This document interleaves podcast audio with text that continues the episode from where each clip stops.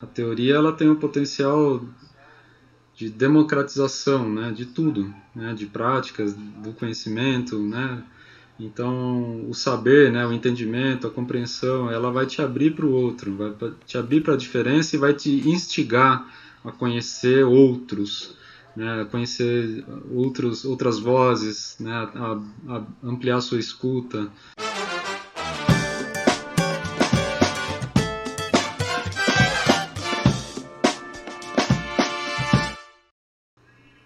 Eu sou o Márcio Pinho. Eu sou o Rodrigo Vicente. Esse é o podcast Musicosfera e o nosso episódio de hoje é Para que serve a teoria musical? É uma pergunta boa. Você tem uma resposta, Rodrigo? Olha, Márcio, eu tenho uma resposta, mas essa resposta envolve outras perguntas e não apenas essa. Inclusive envolve é, um questionamento em torno dessa pergunta, porque acho que o primeiro passo para tentar responder para que serve a teoria musical é a gente prestar atenção ao que está implícito nessa pergunta. Que para mim está implícito aí o quê? Uma oposição entre teoria e prática. E é este é o cerne dessa questão e que inclusive me possibilita tentar desconstruí-la. É, é, muito comum a gente opor teoria à prática, né, ou a prática à teoria. E eu, eu tenho muitas dúvidas sobre essa oposição. É, creio que ela não seja uma oposição fértil, pelo menos como o senso comum a, a, a, a constrói, né, torna esses dois polos opostos, mas uh, então eu advogo por uma relação de interdependência, uma, uma relação de, uh, de são como dois polos indissociáveis, né? eles não se separam, teoria e prática. Então, o caminho da minha resposta começa por aí, tentando questionar a própria pergunta. Eu não sei como é que você começaria aí, como é que você responderia. Não, acho que você começou bem, começou bem. É uma, um caminho bacana da gente pensar, né? Na verdade, eu acho que essa pergunta, ela também é capciosa de algumas maneiras, né? É, primeiro que a gente pensa é, para que serve a teoria musical. E aí já tem um outro problema, que a teoria musical a gente supõe que tem uma teoria musical só. Né? É, e na verdade a gente não tem uma teoria musical só, a gente tem várias teorias musicais, né? É, mas enfim, eu estou curioso para entender melhor como é que você, como é que você entende, é, como, como que você faz, né? Quais são essas outras questões que você coloca e por que que você acha que a prática é indissociável da teoria, né? Como que isso acontece, assim, tipo? Uhum. Sim. Bom, eu também concordo. Não, não existe a teoria musical. O que existe são diferentes teorias, né? Diferentes formas de teorizar a, o fenômeno musical, né? Até então, porque a música também não é só uma, né? Tem um monte de música. Sim. Existe um monte de tipo de música diferente, um monte de sistema musical e para cada um deles vai ter pelo menos uma teoria, né? O mesmo sistema pode ter teorias diferentes ainda. Então, com, com certeza. Enfim. E até porque, assim como a música, as, as teorizações em torno da música, ou a partir da música, elas são dinâmicas, elas, elas estão em constante mutação, transformação ao longo da história, né? assim como as manifestações musicais. Então, assim como uma música ela informa é, aquele indivíduo que está localizado num, num, determinado grupo social, que está tá localizado num espaço geográfico específico, numa época específica, é, as teorias em torno dessa música que podem surgir a partir dela, né, e, elas também vão informar todos esses aspectos, né, que são históricos, que são sociais. E então, teoria e prática musical é um corpo vivo, dinâmico e para mim e não se separam, não se opõem. Elas elas formam um corpo vivo único, né? são as engrenagens de um corpo maior e que estão em constante movimento, que elas não param. Então. Legal. Hum. É o. Assim, partindo do, de uma experiência é, que eu tenho enquanto professor, e enquanto professor de iniciantes, né? Eu sou professor de música, trabalho principalmente com violão já há muitos anos, e, e o meu principal público são pessoas na fase inicial de estudo da música. O que, que eu noto em muitas dessas pessoas quando chegam para as aulas e durante as aulas? É, em um momento ou outro vai surgir questionamento como esse. Ah, mas a gente precisa aprender teoria? Muitas vezes essa pergunta não está tão explícita assim, mas ela está camuflada em outras. Ah, mas a gente vai aprender partitura? Precisa aprender partitura? Ah, mas eu tenho que aprender isso, ou seja, a leitura ou o funcionamento é, do campo harmônico, eu preciso saber disso para tocar o violão, para aprender o instrumento. Então, de alguma forma, esses questionamentos que vêm de alguns alunos e alunas, ela tá eles, esses questionamentos estão englobando essa pergunta em torno da teoria musical, para que serve, a utilidade. E, e eu, eu acho que é um grande desafio, né? A gente tentar sempre estar tá respondendo isso, mas mostrando na prática que as coisas não se dissociam, né? Para mim é um, é um grande desafio, é um desafio permanente, na verdade. E e tem uma coisa aí também, né? Para que serve? Então é como se fosse, tipo, ela só é interessante se for útil para alguma coisa. Então a gente tem uma visão utilitarista de tudo, né? Se aquilo não me serve para algum fim, eu, né, eu não vou me empenhar em assimilar isso, em aprender, né? Isso também, no ponto de vista da educação, é muito perigoso, né? Você se fechar aquilo que você acredita de antemão, ou seja, você já tem uma, um pré-conceito de que há, existem coisas que podem lhe ser úteis e outras que não são úteis para você. Em termos de conhecimento, em termos de educação, isso é muito perigoso. Como que você pode saber se aquilo vai ser útil ou não para você se você sequer conhece? Então tem essa questão da serventia em torno de um, de um elemento que é que diz respeito à nossa formação, nossa formação intelectual, né, da nossa formação sensível. E, então, tem, essa pergunta é muito perigosa. É, para que serve a teoria musical? Né? Então, a gente tem, tem, que tomar cuidado com isso, com o lado utilitarista que a pergunta traz e com, esse, com essa oposição falsa que ela constrói entre prática e teoria. Né?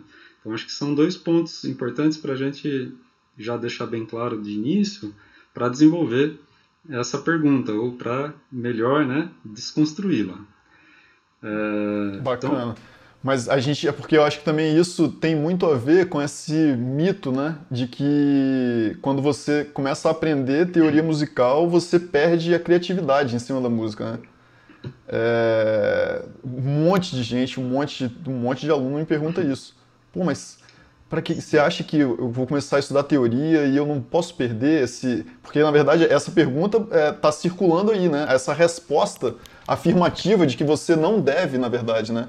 É, uhum. não deve estudar teoria para você não perder a sua criatividade não perder você acaba ficando meio fechado em algumas ideias você acaba ficando é, enfim preso em alguns conceitos e tal que se você não aprende teoria você não fica preso nesses conceitos assim né eu acho Exato. que essa pergunta vem um pouco por causa daí, né? Exato. E você acha que faz sentido isso? Você acha que alguém fica menos criativo porque está estudando teoria musical? Não, com certeza não. Isso, ao contrário. Acho que se tem uma forma de ampliar seu, seu horizonte, de potencializar a sua criatividade, é você vivenciar esse, essa arte da forma mais completa possível.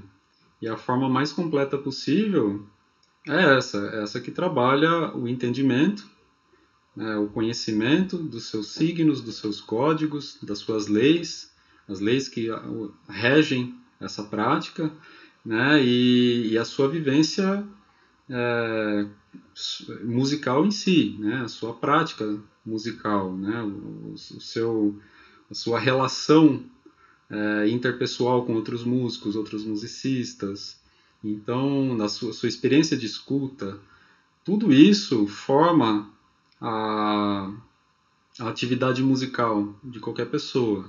Então, e vai tornar ela a mais completa possível. Então, se você é, castrar os, é, de, um desses pilares, né, é, essa experiência musical ela vai ficar incompleta, limitada.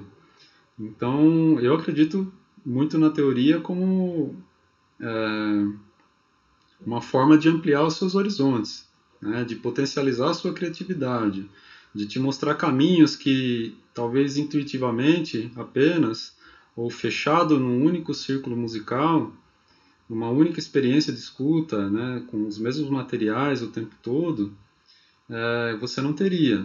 Então a teoria ela também vai te instigar, ela vai te a, a teoria vai te trazer perguntas e mais que isso, vai te impulsionar a fazer perguntas sobre o fenômeno musical. E ao fazer perguntas, está te colocando em, em movimento. Acho que para quem faz música, para quem vive a música, seja de forma amadora ou profissional, é, essa é a mola propulsora. É buscar o outro, buscar conhecer outras coisas. E a teoria também tem um potencial de mostrar o que para você? Conexões, né, similaridades inclusive, não apenas contrastes, mas com outras manifestações musicais. Né? Você começa a perceber, às vezes é através de um elemento que vem de um livro de teoria, que a música que você faz, ela se é, está tá muito próxima a uma, uma, música que é feita em outro país, para uma outra cultura, ou que ela se ela conversa com uma música produzida em outra época.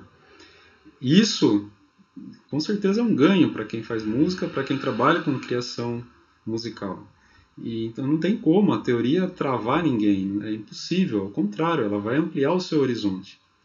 Agora, essa, essa questão, ela, essas respostas, na verdade, né, das pessoas que negam a teoria, que acham que a teoria vai castrar a criatividade, ela tem um fundo é, muito muito ligado à realidade, né? Também essas pessoas, eu acredito que elas não são mal, intencionadas, né? Elas não são pessoas más que estão tentando destruir a teoria, não é isso. Eu acho que ela tem um, uma conexão forte com, a, com uma realidade que é o quê? É, principalmente no âmbito da música, no ensino informal, né? A música, vamos falar do Brasil, né? País que a gente vive, então eu acho que, principalmente no campo da música popular, que a música popular historicamente, é, ao contrário da música dita de concerto, música erudita, né? A música popular, ela nunca esteve nos espaços de educação formal, né? E se esteve, esteve muito pouco. Isso é um fenômeno muito recente no nosso país. O primeiro curso de música popular é o da Unicamp na universidade, né? Então ele é de 89, vai completar 22 anos, 32 anos agora, né?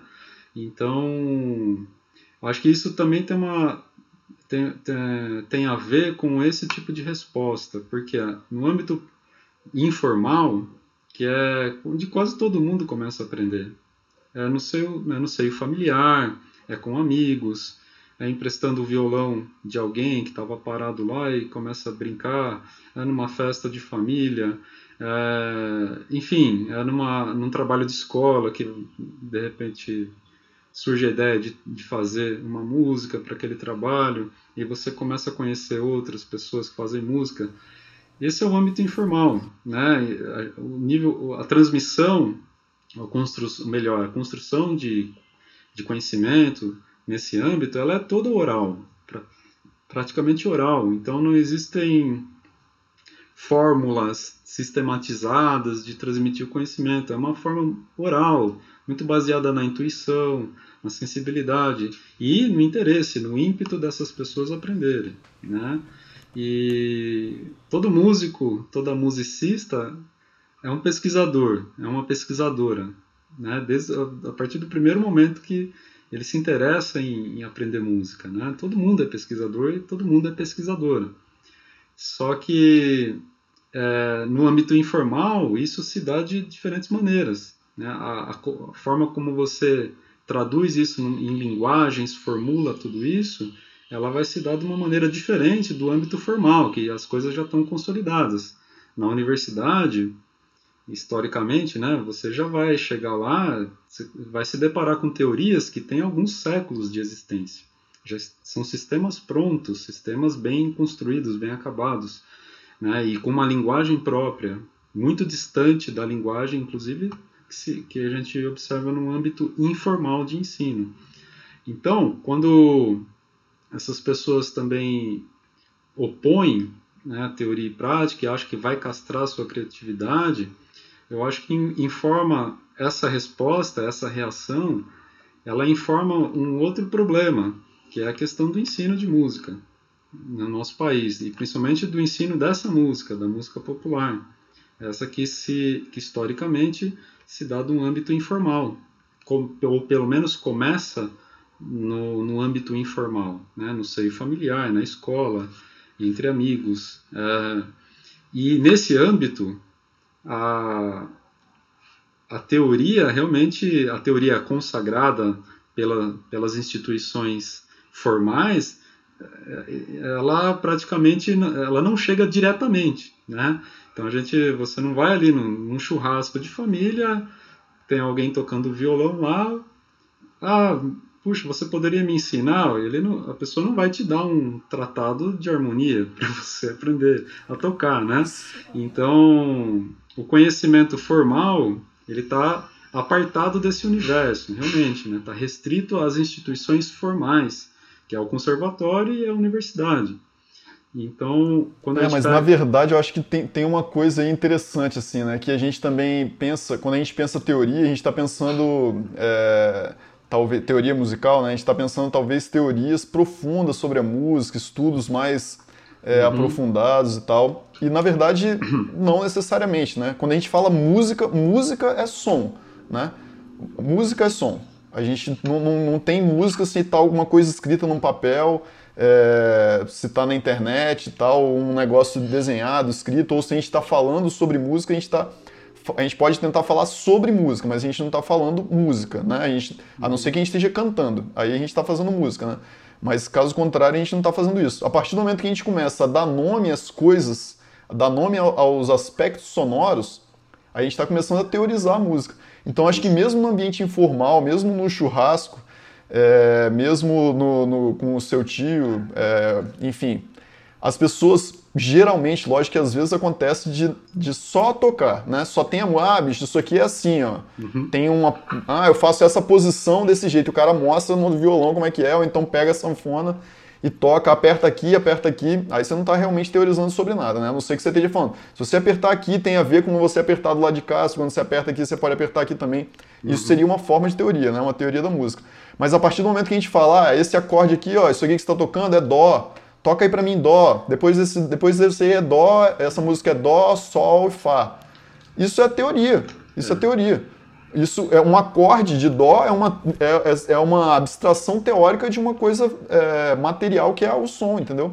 Exatamente. Então, na verdade, a teoria já está aí. As pessoas que falam, ah, a teoria vai castrar a sua criatividade. Cara, muitas das pessoas, a grande maioria, já sabe uma, uma boa parte de, de coisa teórica, né?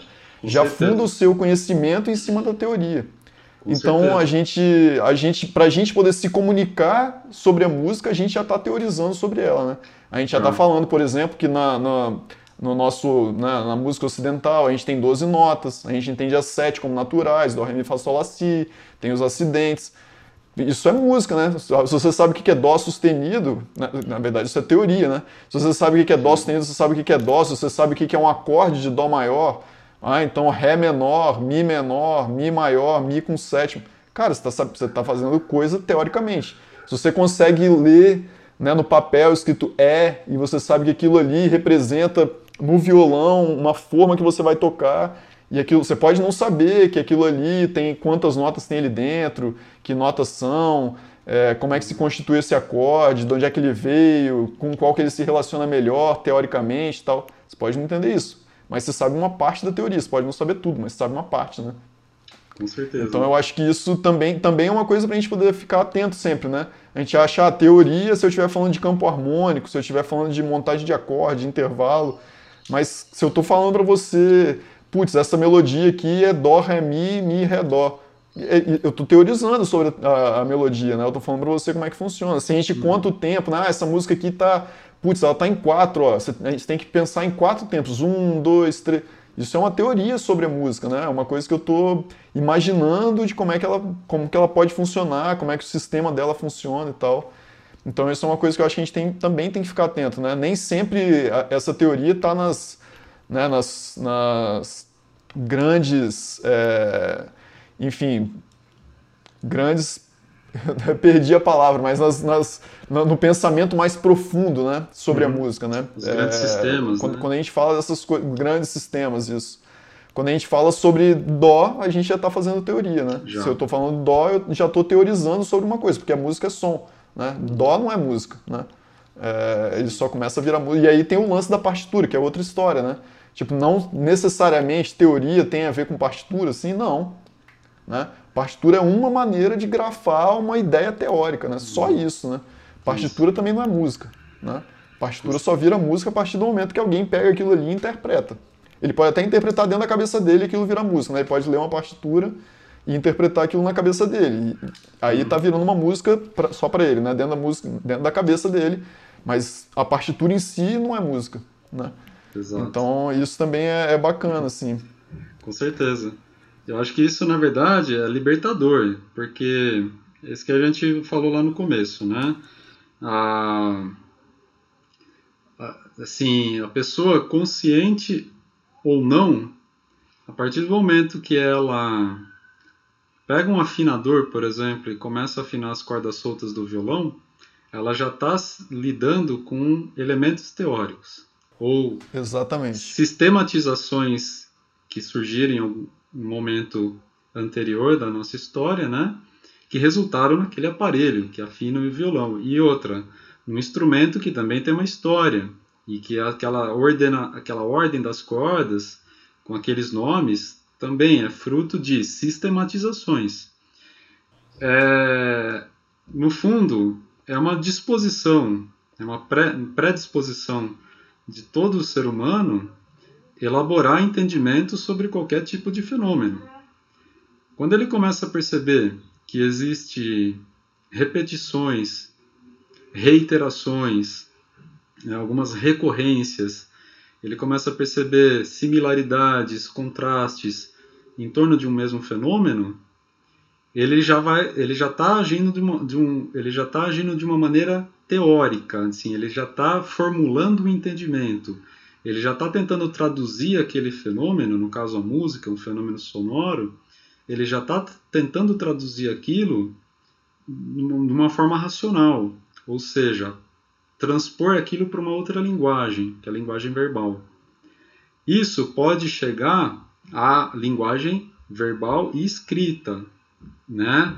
Então aquilo também pode se traduzir em representações eu posso aí que como surgem as representações gráficas do som, seja uma cifra, seja uma partitura, seja o, um bracinho do acorde, né, do acorde do violão lá, com aquele gráfico. Tablatura. A tablatura, que é, é que é anterior, inclusive, à partitura, né, as tablaturas para os instrumentos, por exemplo, para os instrumentos de cordas, né, que são formas muito antigas de representação.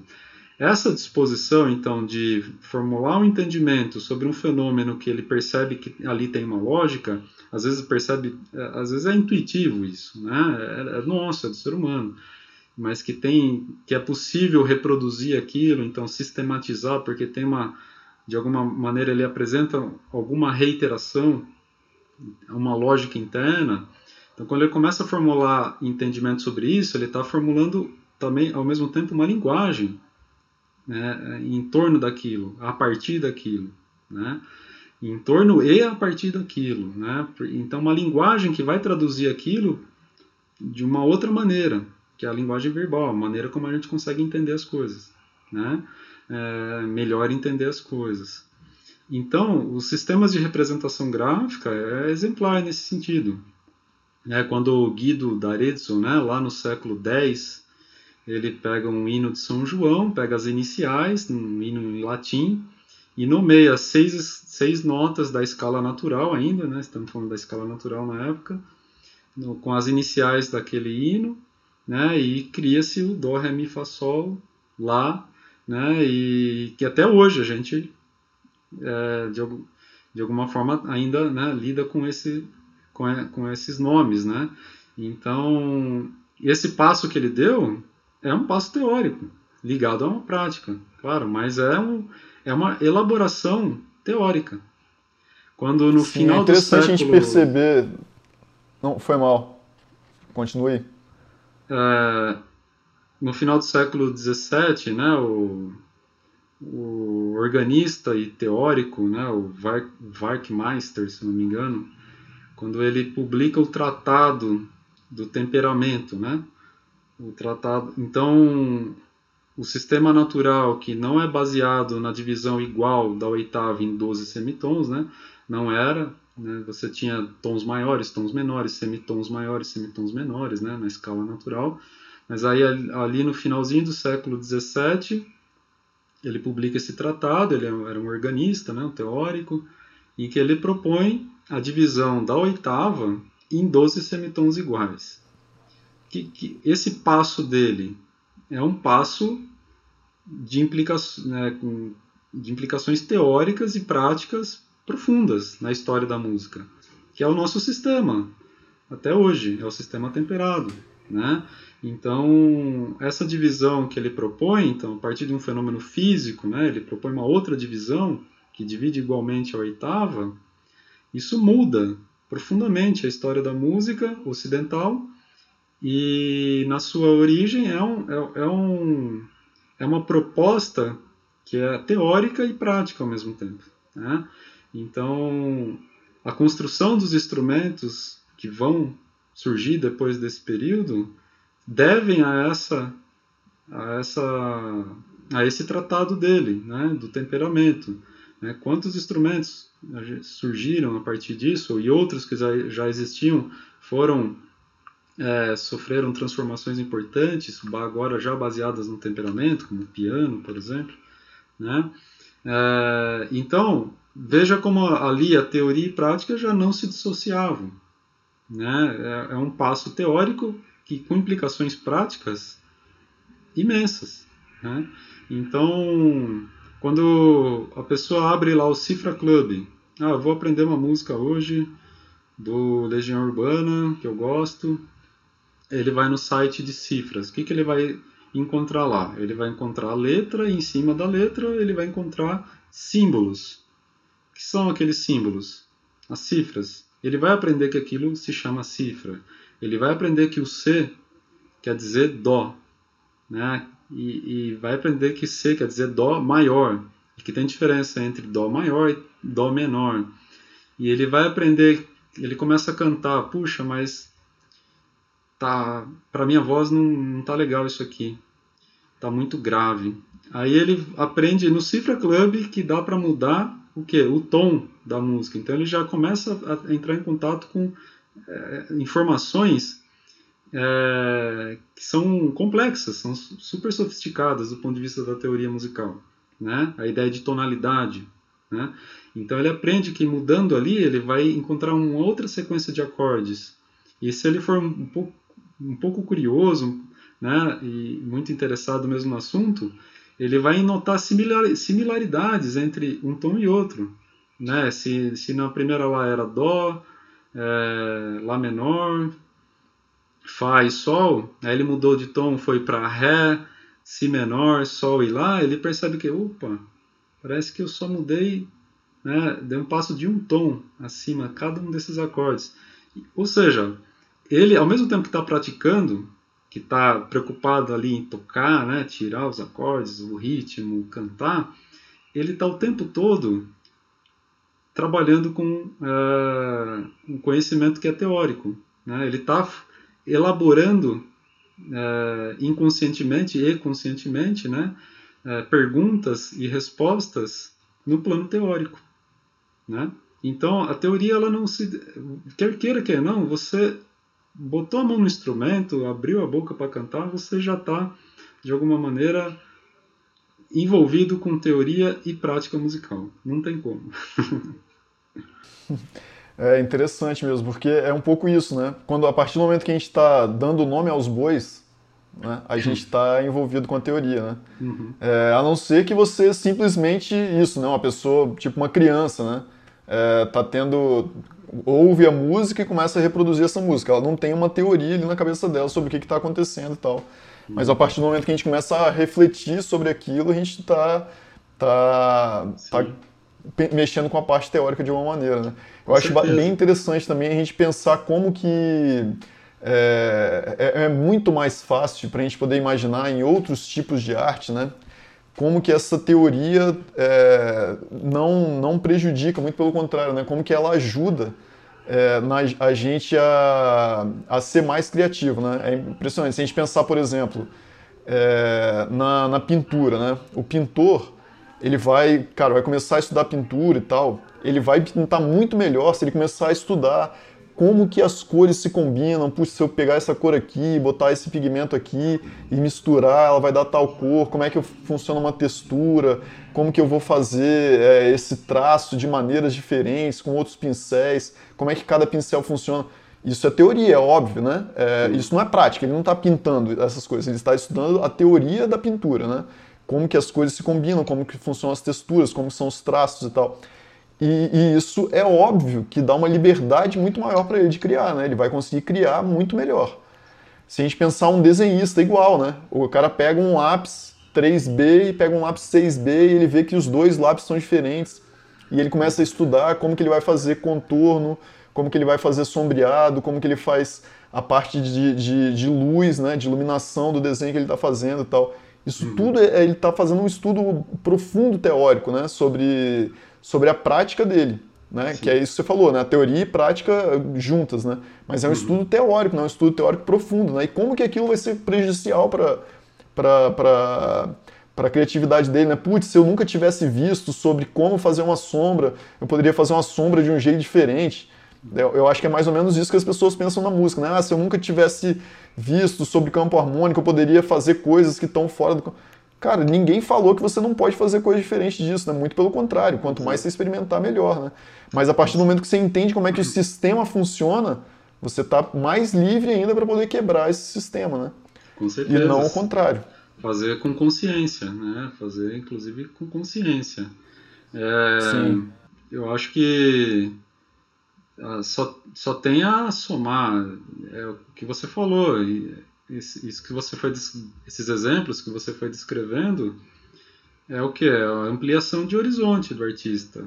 Ele vai ampliando cada vez mais seu horizonte. Ele vai conhecendo é, uma paleta muito maior de opções para aquilo que ele faz. Na música não é diferente. Eu se eu ficar restrito aos acordes maiores e menores que eu aprendi com o meu tio no churrasco, né? Qual que é a probabilidade de eu, por exemplo, eu tocar músicas ou conhecer acordes, né, com que usam outros uh, outras notas de tensão ou extensões ou músicas com uma quantidade inclusive maior de acordes uh, ou mesmo criar né para além desses acordes que eu já conheço então conhecendo a teoria e assim sempre lógico conectado à prática mesmo. Então conhecendo outros estilos musicais outras pessoas que tocam outros instrumentos né além de tocar outros estilos musicais você já começa a entender opa é muito mais do que isso é muito mais do que eu achava que que era né o meu limite. Meu limite na verdade é não, não tem é ilimitado tem muito muitas outras opções. E então, naturalmente, acho que a pessoa né, já começa a fazer essas ligações, né, já vislumbrar essas, essas outras possibilidades. E o quanto essas outras possibilidades se, se transformam em ganhos, né, como elas somam na sua prática, né, na sua paleta de cores ali na hora de compor uma música, na hora de fazer uma versão, uma outra versão para uma música. Que tem isso. Eu acho que a gente, como muitas outras artes, inclusive como como a gente aprende a, a fala, né? A fala, principalmente desde, desde a da nossa infância, a gente tem uma fase imitativa muito forte no primeiro momento. A gente imita, né? reproduz, reproduz e tenta reproduzir é, de forma mais idêntica possível aquilo que um estímulo externo, né? Então, uma fala da, da mãe, do pai, é, na música que me ensinam, né? Quando eu sou quando eu sou criança, eu vou imitar, eu vou reproduzir aquilo. Né? Eu acho que vou aprender a desenhar, vou tentar imitar alguma coisa. Lógico que nessa imitação já vai sair outra coisa. Já é a sua criatividade se expressando ali, né? Sem você, às vezes, querer mesmo, mas já sai diferente, né? Não existe nada que é imitado que é, extremo, é exatamente igual, né? Mas essa postura de imitação, é, aos poucos, ela vai se transformando em uma postura também de criação. Cada vez mais vai se sobressaindo o aspecto original, criativo, né? que parte de uma postura, de uma disposição a imitar, mas aos poucos ela vai ganhando contornos de expressão é, original. É, tá passando um trem aqui, uma expressão nova, né? Então, como que você consegue dar esse passo, né? Ou fazer uma transição entre o uma etapa puramente imitativa e uma mais cada vez mais criativa, né?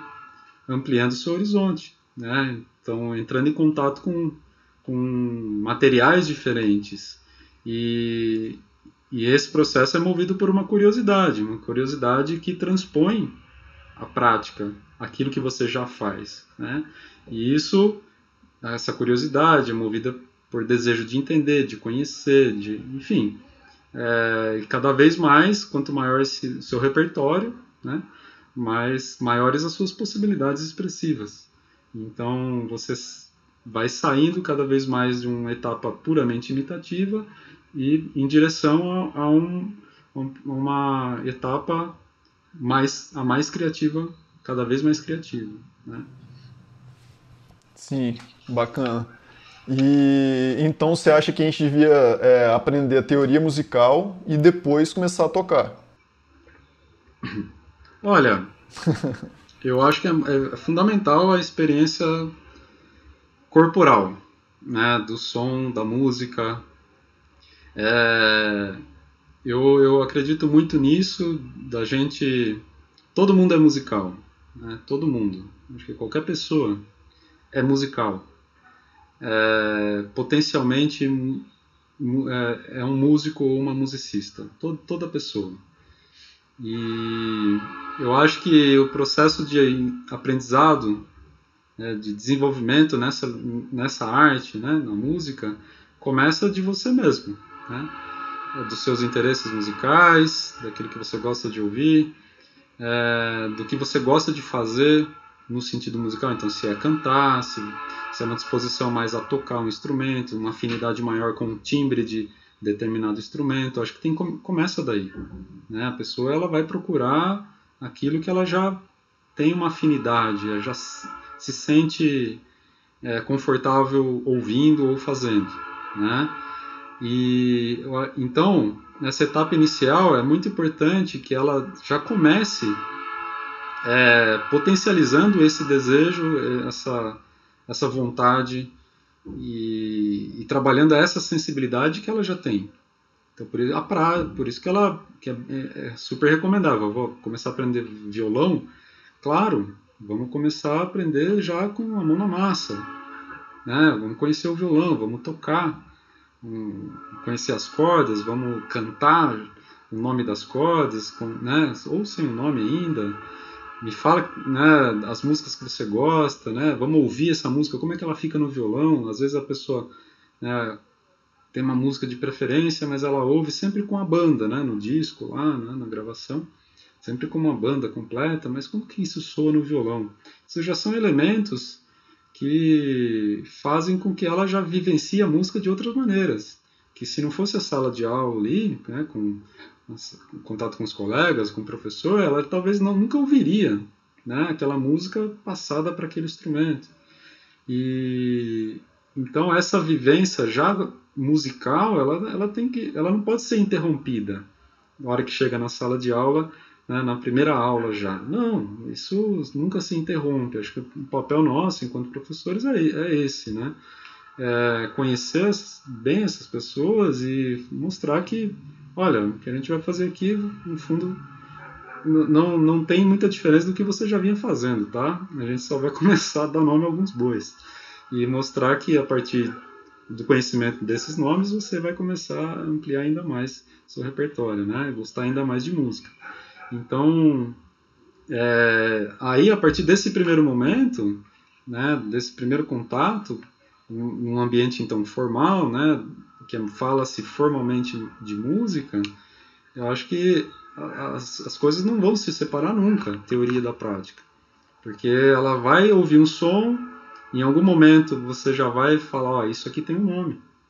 Né, você já vai aprender um elemento de teoria vai apresentar um elemento de teoria para ela, nomeando aquilo, né? Então, e assim vai, pode ser uma nota, pode ser uma corda, pode ser um, acor um acorde, né? É, enfim, eu acho que o nosso, nossa tarefa, enquanto professores, é mostrar isso, que tudo que a gente faz, todo, todas essas práticas, elas têm um nome, têm uma forma de representação gráfica, né? Então, tem uma linguagem específica que envolve essa manifestação é, e que, conhecendo esses códigos, conhecendo esses sistemas de representação, você está, no fundo, é, ampliando, né?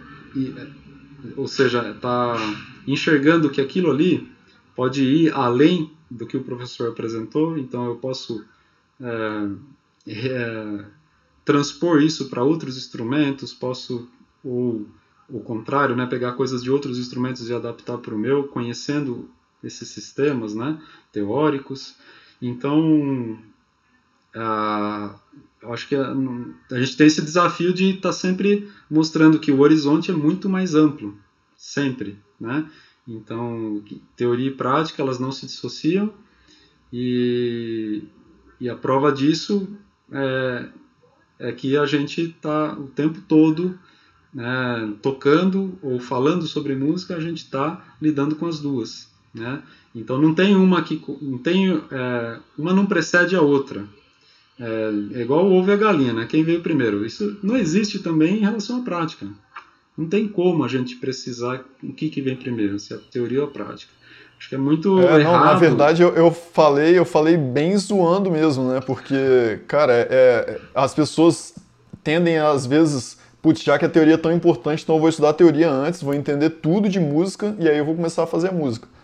E aí seria um pensamento já bem absurdo, né? Na verdade, é um pensamento absurdo que acontece, né, cara? Putz, eu lembro um amigo meu que a gente, enfim, era jovem, né? Tava aprendendo assim. E, e aí uma vez ele me falou, ah, cara, putz, eu tô fazendo aula e tal, mas meu professor fala que não é pra encostar no violão ainda e tal, não sei o quê. Aí eu fiquei meio assim, né, cara, com o pé atrás. Pô, cara, como assim? Ele falou, não, é, olha só, ele me pegou, cara, um caderno, bicho, um monte de coisa escrita, um monte de coisa escrita, um monte de escala diferente, um monte de campo harmônico, um monte de possibilidade e tal. Só que ele não tocava aquelas coisas, cara. Ou seja, o cara queria que ele entendesse tudo primeiro na teoria para depois ele começar a botar essas coisas no instrumento. E, e, putz, é um absurdo, né? Se a gente for pensar assim, que é a mesma coisa que a gente, como você falou, né? A música, se a gente pensar ela como linguagem, que a gente aprende primeiro pela imitação e a gente, a, o principal da música é o som, né? Como a gente estava falando. Uhum. Música é som, música não é aquele caderno cheio de escala, né? Aquilo lá não é música, música é som. Então a primeira coisa é a gente tocar, né? E depois a gente começar a entender o que a gente está tocando. E aí a gente vai ampliando isso, como você falou, né? Ah, putz, vamos então a, a, não estudar só os acordes maiores e menores, vamos estudar os acordes com sétima também. Que tipo de música faz esses acordes? E a gente vai começar a ampliar nosso repertório e nossas possibilidades e que tipo de acorde, que, gente, que outros tipos de acorde que existem, em que tipo de música esses acordes são aplicados. A gente começa a ir para campos cada vez maiores, né? Cada vez é, ter mais cada vez mais possibilidade de, de coisas diferentes para tocar, né? E não ao contrário, né? A gente conhecer tudo na teoria para depois entender na prática. E se a gente fosse pegar na linguagem, seria isso, né? Seria você chegar numa pessoa ou numa criança e falar, ó, oh, isso aqui é substantivo, isso aqui é adjetivo, isso aqui é verbo. E para você poder montar a frase, você vai ter que fazer assim, assim, assado. É, é absurdo, né? Primeiro ela vai ouvir bastante para depois começar a falar. E depois, bem mais tarde, ela vai começar a teorizar. A gente, como, enquanto adultos, a gente já pode fazer essas coisas ao mesmo tempo, né? Uhum. Eu tenho até uma história, cara, que o que aconteceu? Eu assim que eu cheguei na Alemanha, da primeira vez, eu fui fazer um, um curso né, de alemão intensivo e tal.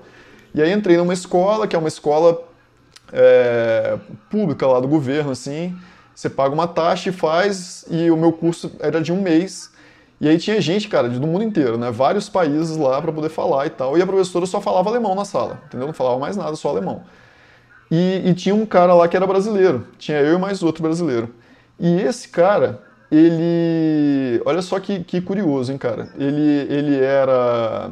Ele saiu do Brasil cedo, assim, cedo assim, né? Ele era jovem e tal, mas ele não teve oportunidade de estudar na escola, não fez ensino médio, assim, por exemplo, sabe? Ele fez é, o ensino fundamental, acho que ele fez o ensino fundamental todo, mas mesmo assim daquele jeito, né, cara? Ele teve que trabalhar já desde muito cedo para poder ajudar em casa e tal. E depois acabou indo para a Europa para poder buscar né, mais oportunidades em outro país e tal. Então ele não sabia, cara, por exemplo, as classes gramaticais em português, sabe? Ele não, não sabia. E ele não tinha um português é, da linguagem culta, assim, sabe? Ele tinha um português né, que era falado na, na, na, comunidade que ele vivia, na sociedade que ele vivia, da maneira que ele falava, né? Então ele não fazia as concordâncias verbais todas e tal. Tudo bem, problema nenhum, né? A linguagem culta e tal. Mas enfim, ele não tinha essa base teórica da língua portuguesa. E ele foi para a França. E aí ele chegou na França e, e, lá é diferente, né, cara, do Brasil, assim, as pessoas falam muito mais é, gramaticalmente, tem muito mais gente que fala da forma gramática culta, assim, sabe? No seu meio social, assim, isso é muito mais, mais comum. E aí, cara, eu via ele conversando em francês, assim, ele falava super bem francês, entendeu? Melhor, se a gente pensar pela gramática culta, do que o português, assim, sabe? É, e quando ele chegou na Alemanha, a gente começou a estudar, as aulas elas eram desde o começo a professora ela, ela tinha como pré-requisito, assim, ela imaginava na cabeça dela, né, ela tinha esse conceito já de que todo mundo entendia o que, que era um verbo, o que, que era um substantivo, o que, que era adjetivo. Então ela dava aula em cima disso, assim, sabe? Desse conceito, porque só tinha adultos ali, né? Então ela já entendia que, putz, na sua língua funciona assim e na minha língua funciona de outro jeito, que é assim. Só que ele não conseguia absorver isso, assim, sabe? Apesar dele falar português, falar francês super bem, ele não conseguia entender no alemão o que, que era um verbo, assim, sabe? Porque ele não sabia o que, que era verbo em português. Ele não sabia o que, que era substantivo. Então, cara, ele não conseguia fazer essa associação entre as línguas que ele conhecia e, e a língua que ele estava aprendendo, né? Então a gente também vê, a partir desse, desse exemplo, né, é, como que, que na música como você falou, né? às vezes a gente conhece, por exemplo, se a gente toca um instrumento e não sabe nada de teoria. Então eu toco piano, mas não sei nada, não sei nome de nota, não sei acorde, não sei nada que está acontecendo ali. Quando eu pegar um violão, óbvio, eu vou ter facilidade de poder tocar porque eu sei pelo som, né? Algumas coisas eu conheço, então eu vou tentando ajustar ali algumas coisas. Mas se eu estudo piano e eu sei quais são as notas musicais, sei como é que funciona os intervalos, sei a montagem dos acordes, quando eu pego o violão, eu consigo aprender muito mais fácil, né? Porque eu sei a, a teoria que envolve a música é a mesma, né? A Com teoria certeza. musical é a mesma, né? E é a mesma coisa que funciona para as línguas, né? Desse jeito que a gente estava imaginando, né? Agora, se uma pessoa que toca piano, mas não entende nada de teoria, chegar para poder ser o seu aluno de violão, você não vai começar com ele explicando, cara, na hora de montar o acorde você vai fazer assim, assim, assado, porque o cara não vai entender. Mas se ele já souber isso, você já parte desse, desse lugar, né? Então ele já começa é, muito, né, com, com, muito mais ferramentas é, para trabalhar do que, do que de outra maneira, né? Não, com certeza, vai, vai facilitar desde, desde o início né, o seu processo de aprendizado, vai encurtar muitos caminhos, vai fazer com que, ou seja, é, com que ele não percorra o mesmo caminho que já foi percorrido e que já é um saber consolidado, né, de novo, né? Então, é, não que isso não seja uma coisa boa, é importante também, mas assim, é, dá para ser muito mais objetivo, né? Mais, atuar de maneira muito mais efetiva, assim, aprendendo um conceito às vezes muito simples, né? Um, um conhecimento que é muito fácil, de, muito simples de assimilar, né? Eu acho que, por exemplo, os clichês harmônicos, né? Quando a gente vai tirar música de ouvido. Então, mesmo para os músicos que se dizem músicos que não conhecem teoria, né? Que eu acho que não existe. Todo mundo de alguma forma conhece teoria, é, teoriza na sua própria maneira, na sua própria linguagem, mas é teoria, é um teórico também, né? Por isso que eu acho que todo mundo é pesquisador, todo mundo é, é músico em potencial, né? E também todo mundo é teórico, um teórico em potencial. Eu acho que então tem alguns músicos que inclusive se se orgulham bastante, né, de falar que não conhece nada de teoria, toca só de ouvido e aprendeu sozinho. Tem, tem esse outro mito aí, né, do autodidatismo, que inclusive acho que a gente pode conversar um dia sobre só sobre isso que a pessoa tipo ela nasceu numa caverna e aprendeu né tinha um violão na caverna e ela saiu da caverna tocando que nem o Gilberto Gil né? Então é, é mais ou menos isso né? É, através do discurso dela é que dá a entender isso né? Ela não precisou de ninguém. Como se ela nunca tivesse ouvido um disco né? Nunca tivesse aprendido com alguém né? Mesmo que indiretamente. Mas enfim, essas pessoas costumam se gabar, né? De, ó, nunca, nunca estudei teoria, nunca abri um livro de música e, né, vivo de música, sou um profissional. Sim, a pessoa, claro, isso a gente tem mil exemplos, né, de pessoas que nunca estudaram teoria e da música formalmente, né? A teoria formal, conforme vem nos livros, conforme estão nas instituições de ensino formal, e que são grandes nomes da música, né, da música popular principalmente. É, são músicos e musicistas talentosíssimos, né? Isso, de, isso a gente não, não nega, né? Não é isso, não é essa questão, né? Mas assim, a, a sua maneira, ela, ele tem os seus sistemas de signos e representação, né? Os nomes que ele dá, né? Então, estava lendo lá Estava lendo sobre o disco Elise Tom, né? O, que eles gravaram em 74 em Los Angeles. Um disco histórico, um disco super importante da, da música brasileira. E tem o momento do Chovendo da Roseira, né? Que é a segunda parte. Então tem a primeira parte, né? Que é uma, uma melodia um pouco mais tonal, assim, usa bastante graus conjuntos e saltos pequenos. Olha, Tá na roseira, né? Não é tão difícil de cantar. Aí tem a segunda parte que tem saltos muito difíceis e que já vão sair da tonalidade central. Aí a Elis comenta assim pro Tom: E essa escadinha aqui, hein, Tom? Aí ele dá uma risada: É, isso aí é para profissionais. Eu não canto, né? No sentido que ele não, não, ele mesmo não cantava aquilo e quando cantava ele fazia junto com o piano, né, para ele poder na voz conseguir afinar aqueles saltos, são saltos difíceis, né, para voz. E eu achei interessante a expressão que Elis usa, né, Elis, Elis que não sei, né, mas não tenho conhecimento que ela estudou num, num conservatório, num, numa universidade de música, creio que não, mas ela usa um termo ali que é essas escadinhas aqui, Tom que é um trecho com saltos intervalares grandes, né, relativamente é, distantes, né, e de forma descendente, né.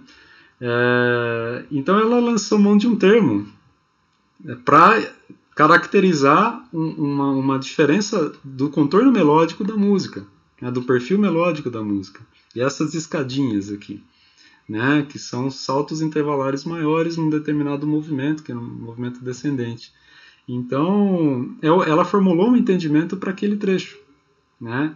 Ela chamou de escadinhas e assim vai. Quanto, quanto no meio popular, né? A gente tem termos como esses né, na música popular, no samba, por exemplo, né? Ah, é o quadradinho de dó, o quadradinho de ré. Quem, quem nunca ouviu falar disso, né? O que é esse quadradinho, né? É uma progressão com quatro acordes que começa do, do, do acorde do tom, o 1, um, né? vai para o sexto, vai para o segundo e vai para o quinto e retorna ao 1, um, 1, 6, 2, 5. Né? No meio popular, todo mundo conhece como quadradinho. Né? Então, Diferente do quadradinho do funk, mas. É isso. diferente, é diferente. Mas é. é percebe? É uma, é, o músico, a musicista, ele vai criar uma linguagem ele vai dar nome do, ao seu modo. Isso é uma, uma forma de teorizar. Claro que é. Porque, e outra, o potencial comunicativo disso é imenso. Você fala quadradinho nesse meio que você circula, né? Todo mundo entende, todo mundo sabe o que é. Então, veja a importância do, desse ato teorizador, né? É, é, facilita a comunicação, é, o entendimento é muito mais rápido, a comunicação é muito mais rápida, assim como na língua. Você está falando a mesma língua, né? É, daqui, então você está usando a linguagem mais apropriada possível para aquele meio em que você está inserido, enquanto músico, né? enquanto musicista. É, isso é de, um, é de um valor imenso. Só que talvez as pessoas precisam reconhecer o valor disso. Né? Mesmo é esse saber do âmbito informal. É um saber. E é tão legítimo quanto os saberes, as sistematizações do, do âmbito formal, do, das universidades, do conservatório. Né? Só que lá eles já têm tão, há, há alguns séculos né? É, batendo em cima disso, publicando, disseminando, né? já estão em formato de livros, tratados, já ocupam bibliotecas inteiras. Mas esse saber informal que se dá no corpo a corpo, da rua, do bar, né, do, de diferentes culturas, né, é, ele é tão legítimo quanto. Ele tem o seu sistema de signos próprio, ele tem o seu sistema de representação próprio. É, o que talvez ele não tenha é isso, é a legitimidade né, perante uh, demais, principalmente as classes sociais mais abastadas, né, que detêm o monopólio aí do, do ensino formal da música ainda, né, de certa forma, então só não tem essa legitimidade, essa, ainda não, não tem essa legitimação, mas é tão legítimo quanto. Né? Então eu acho que isso é muito importante da gente valorizar é, é, um, é um caminho muito grande do âmbito de ensino informal de música. Né? A gente está falando de música popular principalmente aqui. Eu acho que é, é um caminho muito importante que a gente precisa percorrer é, no sentido de trazer cada vez mais a discussão, a reflexão, né? Então, tornar isso objetos tão interessantes quanto, né, objeto de pesquisas, tão interessantes quanto qualquer outra manifestação musical, né, e trazer para um, um outro patamar, né, para é, mostrar que isso é também uma forma de conhecimento importantíssima, né, e está disseminada, milhões de pessoas, né, elas estão imersas nesse nesse âmbito, né, no âmbito informal da música popular, né? Então a gente precisa realmente, ter, acho que é o papel de professores, né, na academia ou fora da academia, né, é valorizar isso, né, para que a gente não despreze a palavra teoria, né, e, e reconheça que ela está aí, né, ela está em você, você é um teórico em potencial também, assim como músico, o tempo todo você está teorizando, está tendo acesso a outras teorias ou elementos que vêm de uma teorização, de uma sistematização. O tempo todo você está lidando com isso. Então, tomar consciência disso pode ser realmente algo libertador e empoderador. Né? É você realmente valorizar, puxa, isso é uma forma de teoria também. Isso é uma forma de representação, de transmissão de conhecimento, de construção de conhecimento tão legítima quanto qualquer outra. Então, para que a gente evite fazer essa pergunta, né, não chega, não chegue novamente a ficar é, patinando em torno de uma pergunta que é falsa. Né? É uma pergunta que ela não se sustenta. Ela já opõe duas coisas que não são opostas e pressupõe que, a, que a, essa dimensão teórica tem uma serventia. E sem ela é, é, você pode é, ser igualmente feliz e, e, livre criativamente. Não, não é. Não é essas essas uh, são falsas construções né, que a gente precisa é, desconstruir o tempo todo, né, com os nossos alunos tal. Mas eu acho que esse é um passo importante, reconhecer a legitimidade dessas outras formas de entendimento sobre fenômenos musicais. Essas formas que estão dispersas aí nas esquinas, nas mesas de bar, no, nas reuniões familiares no campo, na cidade, na, nas manifestações religiosas, tradicionais. É, conhecimento, se, se essas músicas estão ainda existem, estão sendo renovadas a cada geração, quer dizer que existe uma forma de, de conhecimento ali, que está sendo compartilhado, está sendo vivenciado né, nesses grupos. E se existe uma forma de conhecimento que está levando essas tradições adiante, né, que está fazendo com que essas músicas continuem pulsando e, e encontrando sempre um novo sopro né, é, de renovação, é porque existe linguagem em torno dessas músicas, existem entendimentos, existem signos, representações é, que fazem com que elas elas continuem vivas, né? Então, eu acho que quando todo mundo tomar consciência disso, vai ser bem legal. Então é isso, essas são as teorias da música, né? Ou são das teorias. músicas. Existem muitas é, teorias. Né? Existem muitas teorias e essas são umas delas, né? Então, é, e é super importante para a gente também que entende outro tipo de teoria, a partir do momento que a gente toma contato com essas teorias específicas, a gente também está entendendo um pouco mais sobre essas, esses tipos de música, né? essas manifestações, como é que elas uhum. ocorrem, quais são as bases delas, etc e tal, né? É, se a gente pensa, né, igual os violeiros falam, né, ah, a primeira de dó, a segunda de ré, enfim, ali tem uma ideia de, de, de como que a música acontece geralmente naquele sistema e dentro daquela, daquela comunidade, né? Então, a, partir, a, a gente também, enquanto é, acadêmicos, né, pessoas que viveram dentro da universidade, que aprenderam essa teoria mais consagrada né, da música, é, também, obviamente, né, temos muito a aprender com essas outras teorias. Né? Então, que, que, estejamos cada vez mais abertos aos diferentes tipos de teoria, sem preconceito nem por um lado, né, nem de quem só sabe a teoria do bar, ou dos amigos e não quer tentar, é, tem medo de aprender e, e, se cercear de criatividade, como também a gente que, que já está em outro, é, outro ambiente, né, no ambiente acadêmico e por dentro é, de como se escreve uma partitura, como é que se lê uma partitura, enfim, uhum. outros tipos de teoria que a gente também não se feche para as teorias que estão acontecendo é, fora da academia e cientes de que elas também têm o, o seu valor e muito a acrescentar para a nossa, nossa prática musical, que no final das contas é o que interessa, né? É fazer música, tocar. Com certeza, é com certeza. É, a teoria ela tem o potencial de democratização, né, de tudo, né, de práticas, do conhecimento, né.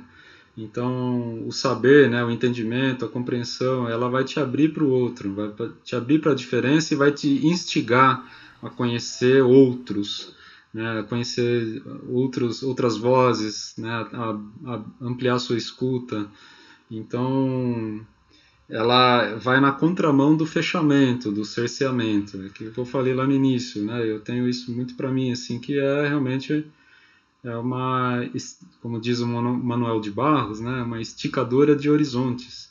A música é uma esticadora de horizontes, né? E se música é teoria e prática, indissociavelmente é, ligados, né? É, é, tudo isso estica nossos horizontes, né? Então, com certeza, só temos a ganhar com, com, com essas práticas, essas práticas teóricas, né? Porque no fundo a teoria também é uma forma de prática, né? Estamos ao elaborar, ao sistematizar, estamos praticando, né? Também. Então, dando forma material, concretizando numa linguagem a, aquele entendimento, né? Então, também é uma forma de prática. Eu acho que quando a gente tem essa, essa compreensão, né? E, e a gente só tem a ganhar, né? Então, seja para compartilhar essas ideias, esses conhecimentos, essas práticas, né? ou para nós mesmos, enquanto né, agentes sempre movidos pela curiosidade, né, pela, pelo conhecimento do outro, de, de essa, essa, cultura da soma que, é, que, que, que é a música, né? Que é uma arte da soma. A gente só tem a ganhar com tudo isso, com certeza. É isso aí. Então fica a nossa pergunta que não é para que, que serve a teoria musical, mas é quais são as teorias musicais que você conhece. Pois ah, é. Fica a reflexão para a gente quais faltam você conhecer, né? Qual vai ser a próxima qual teoria é a sua teoria atrás? Qual é a sua teoria musical? Quais são as suas teorias musicais? É, é uma, é uma pergunta, isso, é, pelo menos é uma pergunta que só amplia, né? Não fecha nada, né? Então, É isso aí, é isso que, aí. que seja sempre assim. É isso, é isso. Maravilha, Rodrigo. Valeu aí pelo papo. Semana que vem tem mais. Muito obrigado, Márcio. Obrigado pelo, pelo convite aí. Espero que a gente consiga é, conversar sobre é, muitos outros assuntos né, de música num espaço como esse tão importante, né? E é sempre um prazer conversar sobre música aí com você. É isso aí. Maravilha então, irmão. Até semana que vem. Um abraço. Até. Abração.